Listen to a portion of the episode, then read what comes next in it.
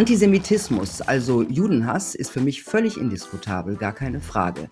Nur wird dieser Vorwurf auch als Keule gegen Menschen genutzt, die offiziellen Narrativen widersprechen. Sehr gut zu beobachten in der aktuellen Corona-Diskussion. Sogar der Antisemitismusbeauftragte der Bundesregierung rückt die Corona-Proteste allesamt in die antisemitische Ecke. Kritikern der israelischen Politik geht es ähnlich. Das hat natürlich mit den monströsen deutschen Verbrechen des Holocausts zu tun. Aber es stellt sich schon die Frage, warum sollte jemand, der die israelische Siedlungspolitik in Frage stellt, ein Antisemit sein? Wer chinesische Politik kritisiert, hasst ja deshalb keine Chinesen. Und ganz verrückt wird es, wenn Deutsche dem jüdischen Sohn von Holocaust-Überlebenden Antisemitismus vorwerfen. Kein Scherz, das hat mein Gast so erlebt. Jetzt den Punkt Preradovic. Hallo Professor Mosche Zuckermann. Guten Tag, Frau Preradovic. Ich stelle Sie kurz vor. Sie sind Sozialhistoriker, Professor für Geschichte und Philosophie und Kunsthistoriker. Einer Ihrer Forschungsschwerpunkte der Einfluss der Shoah auf die politischen Kulturen Israels und Deutschlands. Sie wurden als Kind von Holocaust-Überlebenden in Tel Aviv geboren und sind mit ihren Eltern 1960 nach Frankfurt am Main übersiedelt. Nach zehn Jahren sind sie nach Israel zurückgekehrt. Sie besitzen sowohl die deutsche als auch die israelische Staatsbürgerschaft.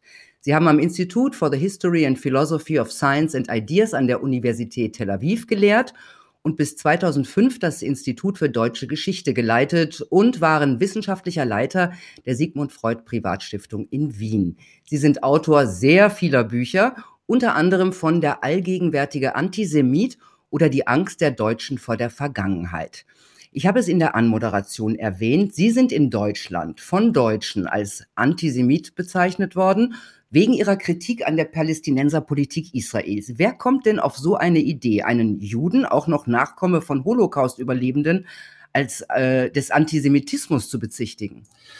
Also angefangen hat das, mittlerweile ist das natürlich jetzt auch schon gang und gäbe geworden, aber angefangen hat es mit einer Gruppe, die man in Deutschland die Antideutschen genannt hat. Das sind eine Gruppe von ehemaligen Linken, die nachdem sozusagen ihre wie soll man sagen, ihre sozialistische Identität ihnen nach dem Zusammenbruch der Sowjetunion in äh, äh, sozusagen abge, abhandengekommen war, jetzt versucht haben, eine neue Identität zu schaffen. Und diese neue Identität entstand, indem sie eine unbedingte Solidarität mit Juden dann äh, ansahen, weil darin waren sie antideutsch, weil Deutschen ja Juden das angetan hatten, was sie im 20. Jahrhundert den Juden angetan haben.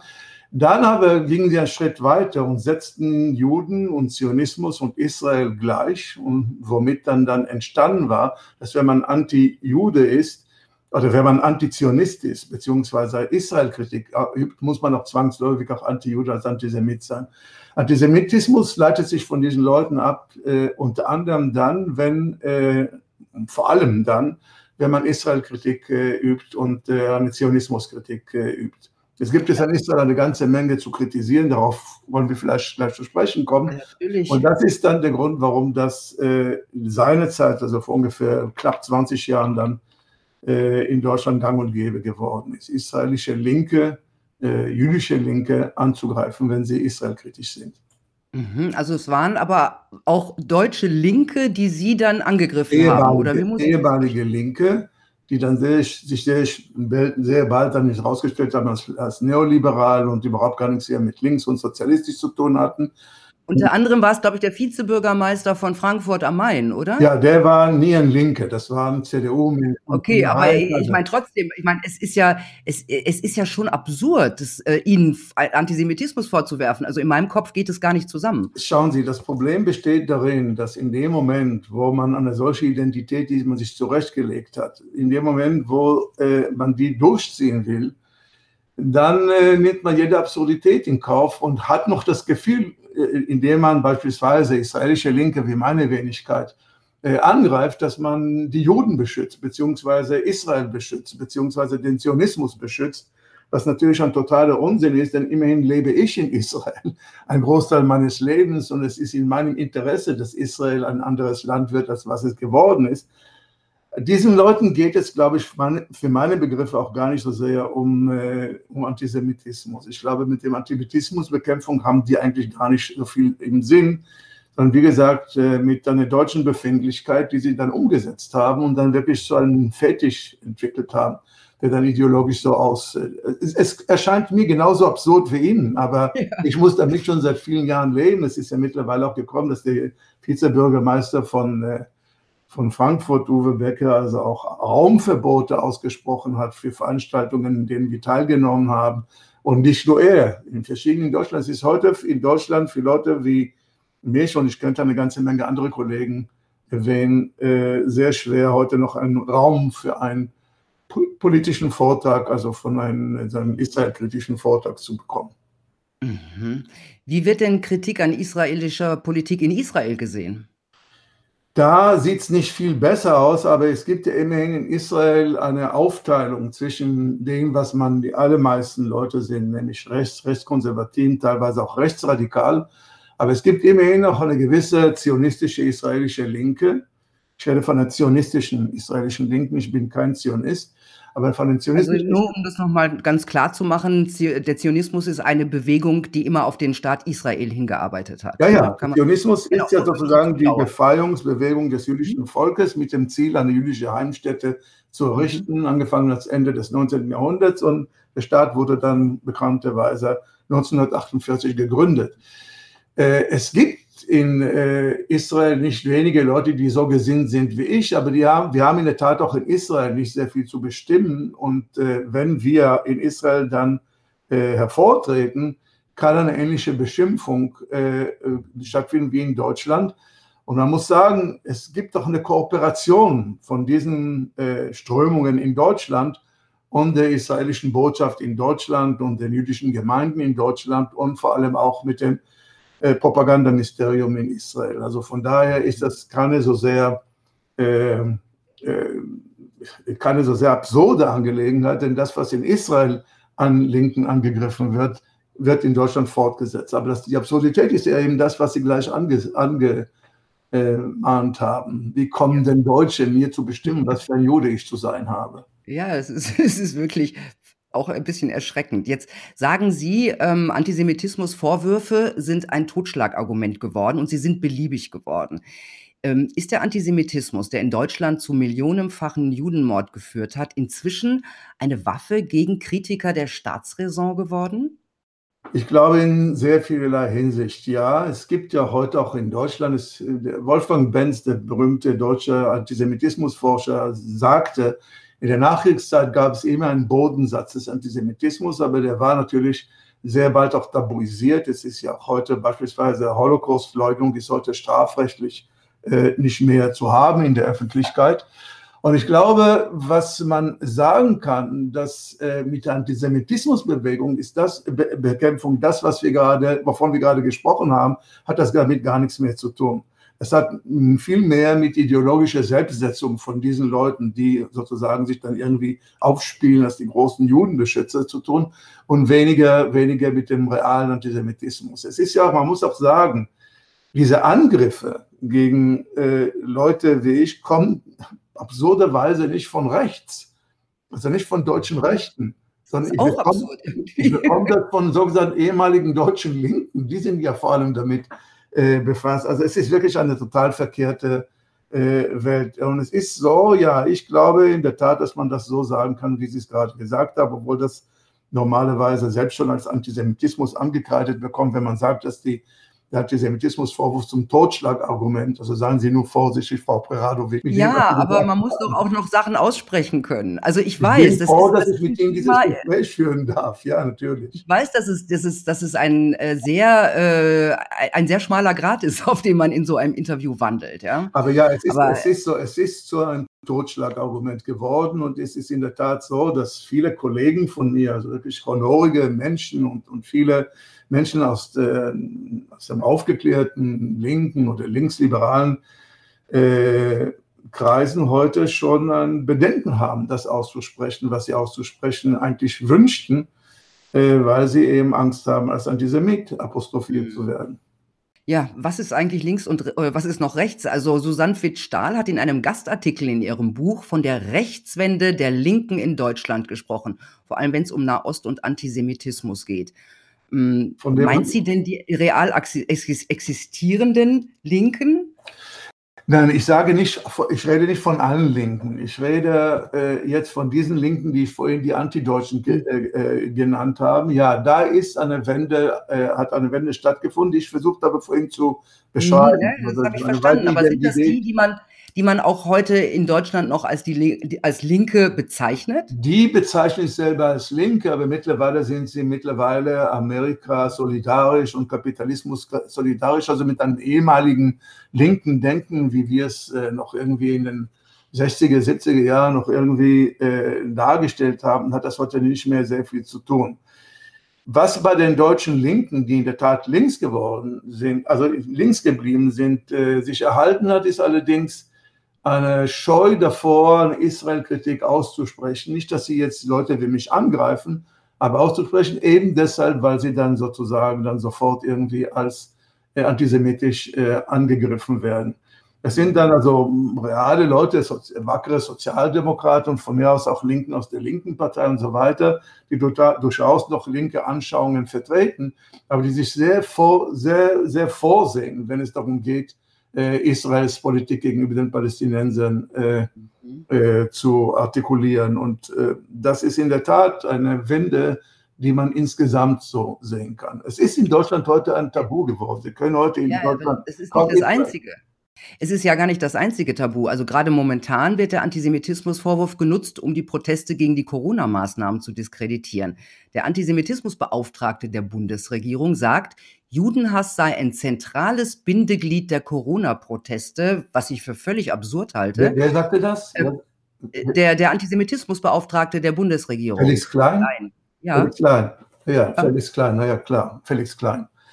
Felix Klein musste sozusagen. naja, immerhin ist er der Antisemitismusbeauftragte der Bundesregierung. Aber das ist es ja, das ist ja das Problem, von dem wir gerade reden. Dieser Mann muss sozusagen, um seinen Job zu rechtfertigen, überall Antisemitismus wittern und das dann auch umsetzen. Naja, aber es macht natürlich, es macht natürlich für die Regierung sogar Sinn, wenn sie diese Proteste, die ihnen ja nicht gerade gelegen kommen, zu gleich zu diskreditieren, in eine antisemitische Ecke zu stellen. Also damit haben sie sie ja quasi schon totgeredet. Ja? ja das ist ja genau Aber das heißt ja auch, dass der Antisemitismusvorwurf inzwischen nicht nur auf, auf, auf Kritiker der israelischen Politik zutrifft, sondern er ist quasi universell einsetzbar. Ja, ich ne? gebe Ihnen ein anderes Beispiel. Also beispielsweise, als es äh, beim äh, 11. Äh, September 2001 zu dem äh, Zusammenbruch, der, also diesem Terroranschlag äh, äh, der beiden äh, World Tower äh, Türme da gekommen ist, haben die Leute also diesen Anschlag von Islamisten gegen Amerika als Antisemitismus interpretiert, deshalb, weil sie sagten,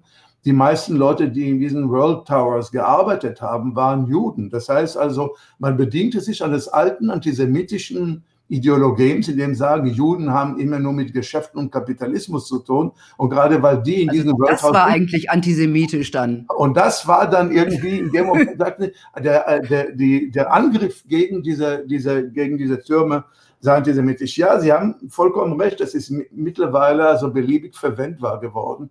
Und man muss ganz ehrlich sagen, die Tatsache, dass auch deutsche Instanzen da mitmachen, also das auch zulassen, ist für mich sehr bedenklich, weil man wirklich dann äh, was zu dem geworden ist, was Sie gerade gesagt haben, Totschlagargument. Ja, aber ist ja auch praktisch für die Politik, oder nicht? Das war immer so, wenn Ideologie instrumentalisiert wird, war es immer sehr praktisch für die Politik. Die muss sich nur die Dinge so zurechtlegen und dann äh, haben wir das. Das, das brauche ich Ihnen ja nicht zu erzählen, dass in dem Moment, wenn Sie demagogisch eine, eine äh, verbale äh, Formation anfangen, so umzustrukturieren, dass sie in Interessen geleitet dann irgendwie verwendbar sind für das, was man will. Da kann man im Grunde genommen mit allem operieren. Mit dem Antisemitismus ist es besonders effektiv heute in Deutschland, weil Deutschland sozusagen mit seiner eigenen Vergangenheit äh, sozusagen noch zu tun hat. Und diese Vergangenheit, äh, abgesehen davon, dass sie was mit Faschismus und Narzissmus zu tun hat, hat eben auch mit dem Judenmord im 20. Jahrhundert zu tun. Und diese neuralgische, also diese Brandwunde, ist ja mehr dieser neuralgische Punkt in der deutschen Bewusstsein und äh, der Nachkriegszeit, wird heute ausgeschlachtet in einer Art und Weise, die wirklich also mit Holocaust-Gedenken und, und Antisemitismusbekämpfung gar nichts mehr zu tun hat. Und wie Sie richtig sagen, das ist ja überall beliebig verwendbar. Und es wird ja auch beliebig verwendet. Ja, ich habe auch den Eindruck, dass der Begriff Antisemitismus immer weiter ausgedehnt wird. Was ist denn Ihre Definition nein, von nein, Antisemitismus? Es ist, es ist so, dass äh, der Begriff des Antisemitismus sich in dem Kernpunkt erhalten hat. Also sozusagen Antisemitismus als eine negative Einstellung zu Juden, äh, die äh, verbal beginnen kann und die auch gewalttätig werden kann was die aber in der international anerkannten sozusagen IHRA-Definition des Antisemitismus, das von allen, von 120 Staaten angenommen worden ist, gemacht haben, dass sie das erweitert haben, gesagt hat, wenn man gegen den Zionismus sich ausspricht und gegen Israel sich ausspricht, sei das auch das Antisemitismus. Und das ist natürlich vollkommen Hanebüchern. Also ja, meine, das ist hanebüchend. Ich habe äh, in der Anmoderation ja kurz gesagt, dass, es, dass man ja auch chinesische Politik kritisieren kann, ohne deswegen Chinesen zu hassen. Ja, das ist ja, ähm, man, man muss es ja im Grunde in, in, in das normale Weltbild auch einordnen können. Also Israel ist ein Staat. Ja, und das ist ja, ja genau das Problem, das ist ja genau das Problem, das Sie ansprechen, dass ja äh, diese Sondernummer mit dem Antisemitismus ausmacht, nämlich die Tatsache, dass man eine Gleichsetzung gemacht hat von Judentum, Zionismus und Israel, negativ gewendet Antisemitismus, Antizionismus und Israelkritik. Und das ist sehr, wie Sie richtig sagen, wenn ich China-Politik heute äh, kritisiere, und es gibt eine ganze Menge, was man an ihr, an, an, an diese Politik zu kritisieren hätte, heißt es ja nicht, dass ich Chinesen hasse. Das heißt, dass ja, ich diese, es heißt, dass ich die Politik äh, der Chinesen genau. äh, nicht mag oder kritisieren will. Das ist ja vollkommen verwischt worden. Das heißt also, das hat diese Definition, diese IHRA-Definition äh, äh, geschafft, es gleichzusetzen. Also wenn man sich Israel, äh, und das ist ja von der israelischen Propaganda in, in, in Gang gesetzt worden. Das ist ja nicht irgendwie irgendwo entstanden. Das hat israelische Propaganda hat es geschafft, sozusagen irgendwie zum zur Standarddefinition zu machen. Mhm. Wenn ich jetzt noch mal ganz kurz auf die Corona-Demos zurückkomme, da haben sich manche Demonstranten Judensterne angeheftet, um auszudrücken, dass sie sich diskriminiert und ausgegrenzt fühlen. Also das muss man nicht mögen, ist auch nicht my cup of tea. Nur die Frage ist, auch denen wurde dann Antisemitismus vorgeworfen wegen Verharmlosung. Aber es geht ja nicht gegen Juden. Da steckt ja kein Judenhass dahinter. Ist denn das wirklich Antisemitismus? Na schauen Sie, ich bin nicht der Meinung, dass wenn man irgendwie äh, Corona-Impfgegner äh, ist, dass man dann Antisemit ist. Ganz im Gegenteil. Also Leute können das wirklich aus guten Gründen äh, dagegen sein. Ich selber bin nicht dagegen, aber man kann ja darüber diskutieren. Das Problem besteht das darin, dass in dem Moment, wenn diese Leute als Antisemiten apostrophiert werden, dann ist es genau dieses Totschlagargument. Ich muss allerdings noch hinzufügen, warum diese Leute sich dann des Judensterns äh, ja. haben, um ihre Einstellung zu Corona zu sagen, das ist schon wieder eine deutsche Neuralgie. Das heißt also, ich hätte eine ganze Menge andere äh, Ideen gehabt, wie man sich irgendwie ein Symbol des Diskriminiertseins zulegen. Völlig, völlig, völlig richtig, völlig richtig. Ähm, äh, aber darum, darum geht es ja im Endeffekt nicht, ob man das auch, richtig findet oder nicht, sondern, sondern es geht aber, aber ist das, aber ist das Antisemitismus? Nein, nein, das ist kein nein. Antisemitismus. Das ist ja die ganze Sache. Aber warum diese Leute sich das ausgesucht haben, hat ja etwas mit einer sehr, äh, wie soll ich sagen, prekären Vorstellung davon, was der Holocaust gewesen ist, was Judenverfolgung gewesen ist, welche Symbole sich erhalten haben. Mhm. Diese Leute dürfen ja heute beispielsweise, wenn sie sich irgendwie auf der anderen Seite irgendwie äh, selbst profilieren wollen, ja kein Hakenkreuz äh, äh, auf Dings machen. Das würden sie sofort festgehalten werden.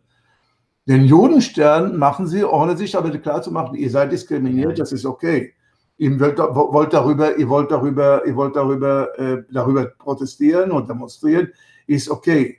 Aber meint ihr allen Ernstes, dass dieses Zeichen euch bedient? Ich meine, es gab ja, dieses Judenstern gab es ja bei Menschen, die späterhin äh, sehr bald vernichtet worden sind und vergast worden sind. Das, dessen wollt ihr euch bedienen. Also ich meine, und übrigens, damit Sie beruhigt sein können, das gilt nicht nur für Deutsche. In Israel wird dieser Judenstern allenthalben bei jeder idiotischen politischen Kleinigkeit verwendet. Also beispielsweise, wenn orthodoxe Juden von der Polizei angegangen werden, weil sie die Straßen versperren, weil äh, sie meinen, dass der Verkehr irgendwie die Sabbatruhe nicht einhält und so weiter, und die Polizei dann eingreift, werden sie erstens als die, wird die Polizei als Nazis beschimpft und sehr viele Leute ziehen sich dann den Judenstern an. Oder als äh, der, der Gazastreifen im Jahre 2005 äh, geräumt worden war, waren dort Siedler, 7000 Siedler, die dort damals israelische Siedler, die damals äh, äh, raus mussten, die haben sich einen Judenstern draufgetan und so weiter. Also diese, diese Idiotie des Judensterns Verwendung ist gilt ja nicht nur für Deutsche, sondern auch für, für Juden. Ja, es, ich habe man hat eh schon den Eindruck, dass es äh, in, im Grunde fast nur noch um Symbolpolitik geht. Ähm, aber gibt es Ihrer Meinung nach ein, äh, hat Deutschland ein wirkliches ähm, Antisemitismusproblem? Ich glaube nicht. Also ich meine, es gibt, wie ich vorhin mit im Namen von Wolfgang Benz gesagt habe, und das ist für mich also die Autorität auf diesem Gebiet, es gibt einen Bodensatz des Antisemitismus, gab es immer, auch in den 60er Jahren. Ich war in den 60er Jahren, bin ich in Deutschland aufgewachsen. Da war die NPD mit einmal wieder da und die hat in der Tat auch antisemitische, äh, antisemitisches Material verbreitet und so weiter. Aber ich glaube, das Land in Europa, das heute am wenigsten ein Antisemitismusproblem zu verzeichnen hat, mhm. ist Deutschland. Aha. Und dann rechnen Sie den, den Anschlag von Halle 2019, also als ein Rechtsextremist versucht hatte, Juden in der Synagoge zu töten, rechnen Sie den zum Bodensatz? Ja, ich würde sagen, also es mag auch sein, dass jetzt mittlerweile auch neue Formen des Antisemitismus sich eingeschlichen haben. Eine bestimmte Anzahl von, äh, Isla äh, von äh, Anwanderern aus den islamischen Ländern sind vielleicht auch äh, antizionistisch, nicht vielleicht, sind ganz bestimmt antizionistisch. Das würde ich allerdings nicht als den klassischen Antisemitismus ansehen, weil der Nahostkonflikt sozusagen eine Feindschaft zwischen dem Islam und dem Judentum beziehungsweise in Israel und Palästina oder den arabischen Ländern hergestellt hat. Aber ich würde sagen, Deutschland hat sich äh, mit der Vergangenheit besser auseinandergesetzt als irgendein anderes Land in Europa. Das muss man sagen. ich meine, es gab ja diese Aufarbeitung der deutschen Vergangenheit, die ist zwar nicht abgeschlossen, aber die ist mittlerweile auch abgedriftet in diesen, in diesen Regionen, von denen wir jetzt gerade reden. Also ich meine, so sehr hat man das aufgearbeitet, dass man mittlerweile sich fragen muss, was ist denn da eigentlich aufgearbeitet worden, dass irgendwie jedes Mal, wenn Deutsche den Namen Juden hören, erbleichen sie. Das heißt also, was ist denn da im Grunde genommen äh, äh, aufgearbeitet worden? Und ich glaube, ja, das würde ich zum Bodensatz, äh, also den Hanau-Anschlag oder den auch, es, es, es, gab einige Vorfälle. Aber gemessen daran, was es auch in den USA, was es in Frankreich, was es äh, auch in Spanien teilweise gegeben hat und so weiter, ist das heute ein Klacks. Unter anderem deshalb, weil der Staat sich sehr äh, dessen bewusst ist, Juden dürfen nicht angegangen werden. Und übrigens muss man sagen, die Anzahl der Juden in Deutschland ist noch immer so gering, dass es gar nicht irgendwie großartig zu größeren äh, Vorkommnissen äh, kommen kann. Das ist man gemessen an die Anzahl der Juden in der ehemaligen Sowjetunion oder vor allem dann in Amerika und so weiter, ist ja, was in Deutschland übrig geblieben ist nach 1945. Sind ja auch, sind ja auch leicht größere Länder, muss man noch dazu sagen. Aber jetzt kommen wir nochmal. Ja, man muss äh, doch sagen, ich meine, es, es, es stimmt, dass es größere Länder sind, aber die große Anhäufung der Juden war eben nach 1945 ganz gewiss nicht die alte Bundesrepublik. Ja, nein, ganz sicherlich nicht. Kommen wir mal zu Israel. Also ähm, die Ära Netanyahu, den Sie ja auch schwerstens kritisiert haben, die scheint ja jetzt erstmal beendet. Ähm, die neue Regierung hat sich jetzt nach Jahren zum ersten Mal wieder mit dem Palästinenser Präsident Abbas ähm, getroffen. Sie wollen die palästinensische Wirtschaft stärken. Was versprechen Sie sich jetzt von dieser neuen Regierung? Also man muss äh, diese Frage auf zwei Ebenen beantworten. Die eine Ebene ist, dass es höchste Zeit war, dass Netanyahu äh, einfach wegkommt. Das heißt, dieser Mann ist ja wirklich ein Verbrecher, also ist angeklagt, ja sozusagen der Korruption. Der Wird der Prozess jetzt, kommt der jetzt ja, eigentlich? Der, der, der, der, läuft schon seit anderthalb Jahren, aber jetzt, der läuft ja. jetzt wieder an jetzt. Also ich meine, er ist ja der Korruption, der Veruntreuung und des Betrugs angeklagt worden. Dieser Mann ist wirklich, hat eine ganze Menge an der israelischen politischen Kultur äh, zum Zusammenbruch verholfen. Also dieser Mann musste weg. Man muss übrigens sagen, der hat noch immer eine, größ eine genügend große Anhängerschaft, dass mir nicht ganz klar ist, dass dieser Mann nicht wiederkommt in einigen Jahren. Deswegen sagte ich auch scheint beendet. Und, ich, und scheint beendet ist es auch auf einer anderen Ebene. Auf der anderen Seite ist die neue Regierung, die eine zusammengewürfelte Koalition ist, die wirklich also von links bis ganz rechts radikal haben sie dort alles in diese, in diese Koalition die arbeitet zumindest also jetzt ohne großartig mit, mit, mit Betrug und Korruption zu hantieren. Aber Sie dürfen nicht vergessen, dass der gegenwärtige Ministerpräsident Israel, Naftali Bennett, aber auch äh, der Justizminister und auch als, also Guidon Saar oder, oder, oder Victor Liebermann und so weiter, das sind Leute, die aus dem, aus dem rechten Spektrum kommen. Das sind also Leute, die zwar heute nicht das machen würden, was Netanyahu gemacht hat, aber durchaus eine viel schlimmere ideologische, eine rechte Ideologie vertreten als er. Was sie im Moment allerdings, was wir im Moment haben, ist das, was die Amerikaner Checks and Balances haben. Das heißt also, die halten sich sozusagen gegenseitig die Waage, so dass man jetzt keine radikale rechte Politik betreiben kann. Aber von dem Potenzial her ist der gegenwärtige Ministerpräsident Israels, der un, unendlich viel honoriger ist als Netanyahu, äh, kein bisschen weniger rechts als Netanyahu. Also das muss man verstehen. Es ist eine neue Regierung, gut, dass sie gekommen ist, aber natürlich wird das gar nichts, hat das gar nichts zu bedeuten mit der, äh, für den Nahostkonflikt, also für das Verhältnis von Israel und Palästinenser. Ja, Sie sagen ja, die Zwei-Staaten-Lösung, also eine Teilung in Israel und einen Palästinenserstaat, sei die einzige Lösung für Frieden und auch die einzige, die am Ende die Existenz Israels schützen kann. Ähm, klingt auch eigentlich logisch. Wird diese Lösung in Israel überhaupt noch ernsthaft diskutiert? Nein, es das ist überhaupt keine Lösung. Das ist ja, was Netanyahu geschafft hat. Netanyahu hat es geschafft, sozusagen die Palästinenser-Frage wegzuwischen vom Tisch. Also es hat keine Rede heute über alle Dinge. Und das machen sich auch keine, keine, keine Illusion darüber, dass der Ganz jetzt den, den Abbas getroffen hat. Das, das hat gar nichts zu bedeuten. Das hat, gar, das, hat, das hat nicht mit einer Friedensinitiative oder sowas zu bedeuten. Das Problem besteht darin, dass Israel im Grunde genommen auch gar nicht diskutieren kann die Zwei-Staaten-Lösung, die ich also ursprünglich immer für die äh, machbarste gehalten habe, das heißt Rückzug Israelis aus den besetzten Gebieten, Abbau der Siedlungen, Regelung der Jerusalem-Frage und auch vielleicht das Rückkehrrecht der Palästinenser auf einem bestimmten Maß von Rückkehren äh, zu reduzieren. Äh, das ist ja im Moment äh, in den letzten 20 Jahren mehr oder weniger vereitelt worden. Das ist also verunmöglicht worden. Durch die Siedlungspolitik. Ja, ja, durch die Siedlungspolitik. Da ich rede, dass Sie es alle wissen. Was brauchen Sie denn mich denn dafür dann? Och, Menno. ich bereite mich halt ein bisschen vor. Und manche Sachen ja, weiß ich Was ich sagen wollte, es ist in der Tat so, dass es hat schon im Anfang der, der, der Nullerjahre begonnen. Im Grunde genommen hat es schon seit den 70er Jahren, hat Israel dermaßen heftig gesiedelt, dass es heute, wenn Sie sich die Karte äh, des Westjordanlands anschauen, sieht es aus, wie was man die Bastuntane genannt hat. Also dass das kleine, äh, kleine Inseln sozusagen, die überhaupt keine Verbindung miteinander haben. Es ist überhaupt gar nicht äh, zu machen, dass heute äh, diese, diese Leute äh, dort äh, weggeschafft werden. Aus einem ganz einfachen Grund. Versuchen Sie zu überlegen, was es logistisch, ich gerade schon gar nicht ideologisch heißt, wenn heute Dunkelziffer redet von 700.000 Siedlern 700.000 Siedlern, wenn die sich sozusagen aus den besetzten Gebieten zurückziehen sollen. Ich rede gar nicht von 700.000, sagen wir mal 300.000, die dann irgendwie. Das wäre dann, Bürgerkrieg. Bürgerkrieg. Das ist für meine Begriffe ein Bürgerkrieg und Terror und äh, israelischen, jüdischen Terror.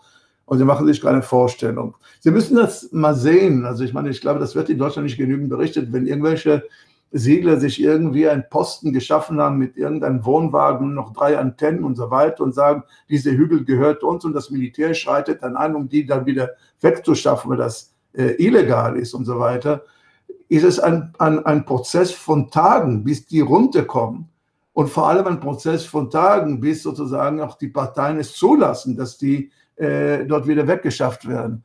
Jetzt überlegen Sie nicht von irgendwelchen 20 äh, Familien oder was ich was, äh, 100, 150 Leute, die sich ansiedeln, dann reden Sie mal von 400.000 Menschen, die irgendwie dann dort wegtransportiert werden. So.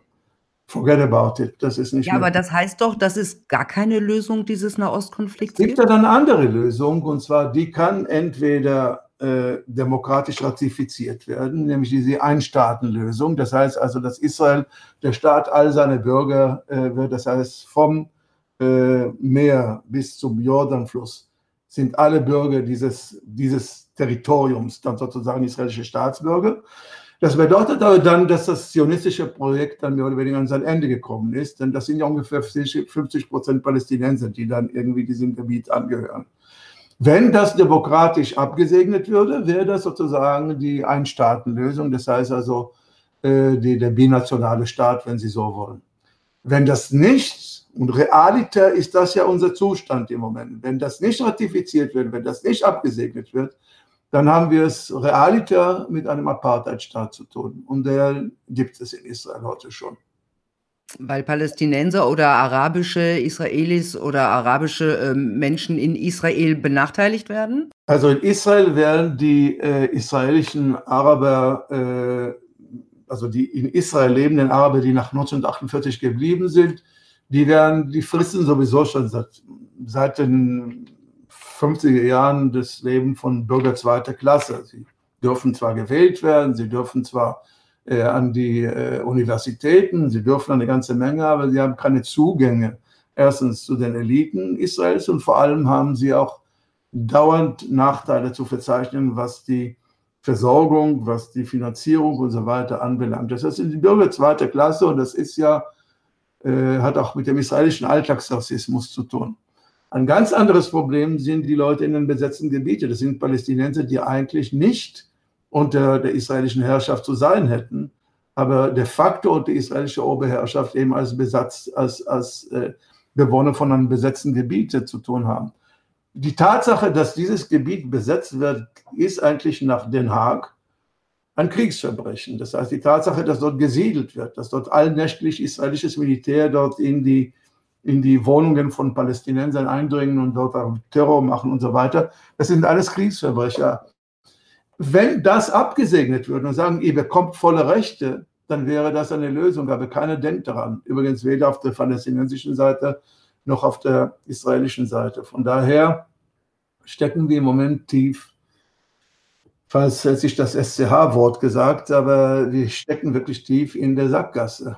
Mhm. Und, und, Israel will das. Israel will sozusagen den Konflikt verwalten, ohne irgendwas machen zu müssen und dann eben hinzunehmen, dass zwischen Also quasi Konflikt und immer am Rande des Krieges als Normalität. Als Normalität. Und das übrigens, und Sie haben das Schlagwort hier im Grunde genommen schon nie gesagt, die Tatsache, dass diese Anormalität zu Normalität mutieren konnte, also dass diese Leute überhaupt gar nicht mehr begreifen, in was für einem äh, Perversität, in was für Perversion sie äh, leben.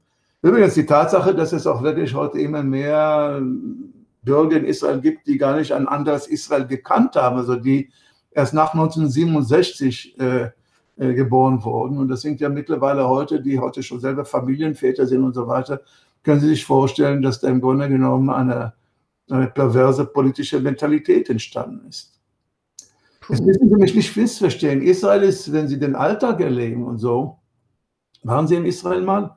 Ja, war ich. ich äh, aber in den 90er Jahren und ja. zwar, ähm, als es gerade ganz friedlich war. Ja, also Israel, Israel, wenn Sie beispielsweise eine Stadt, in der ich lebe, äh, Tel Aviv ist ja eine mediterrane, eine mediterrane Stadt. Tolle Stadt. Tolle Stadt. Weltoffen und, und wirklich auch sehr frei und so weiter und so fort.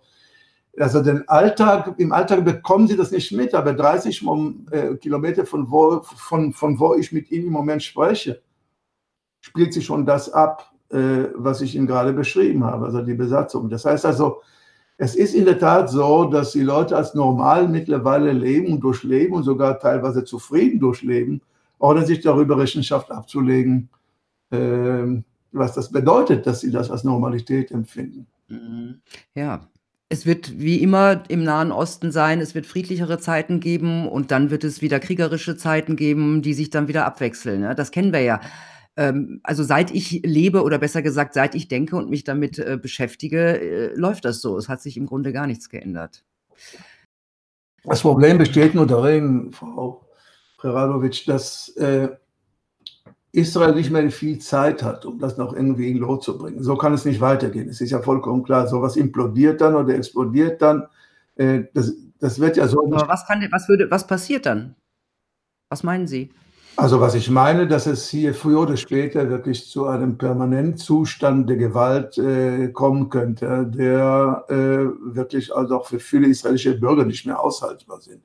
Ich meine, wenn Israel heute ein normales junges israelisches Ehepaar, das ein Kind zur Welt bringt, damit rechnen muss, dass in, 10, dass in, in 20 Jahren das Kind dann äh, zum Militär gehen muss, weil es noch immer Kriege gibt und so weiter, dann ist das überhaupt keine Perspektive, die man längere Zeit, längerfristig aushalten kann. Es wird für meine Begriffe auch immer mehr zu einer politischen Polarisierung kommen in diesem Land. Mhm.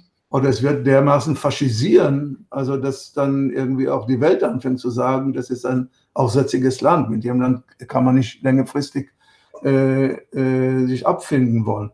Das heißt, es kann eine ganze Menge sowohl inner, innerisraelisch passieren, als auch in der allgemeinen Geopolitik.